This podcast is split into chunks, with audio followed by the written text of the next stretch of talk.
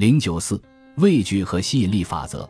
如果对于金钱你的感觉是忧虑甚至畏惧，那么你肯定无法接收到更多的钱。对吸引力法则来说，同类相吸。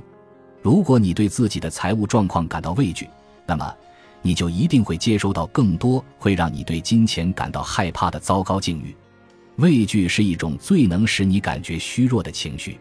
事实上，每一个人都可以拥有无所畏惧的人生。对我们每一个人来说，若要获得绝对的自由和快乐，我们都要放下心中的畏惧。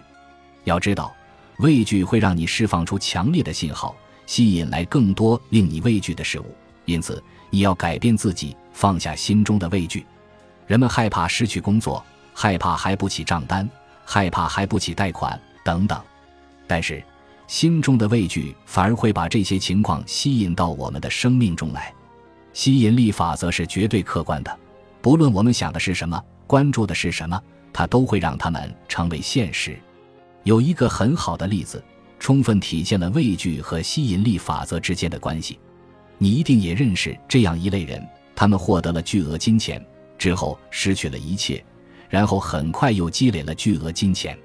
在这类情况中，不论那些人是否自知，其实他们的主导思想都是金钱，这也是为什么他们一开始能获得巨额金钱。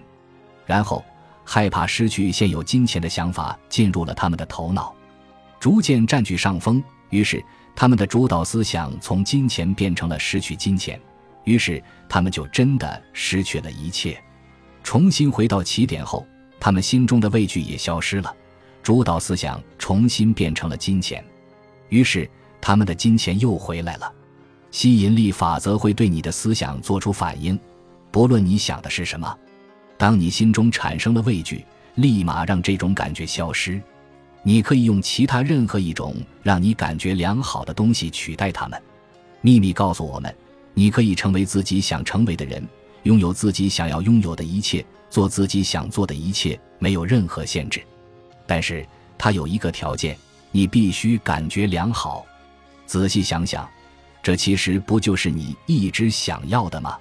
吸引力法则确实是个完美的法则。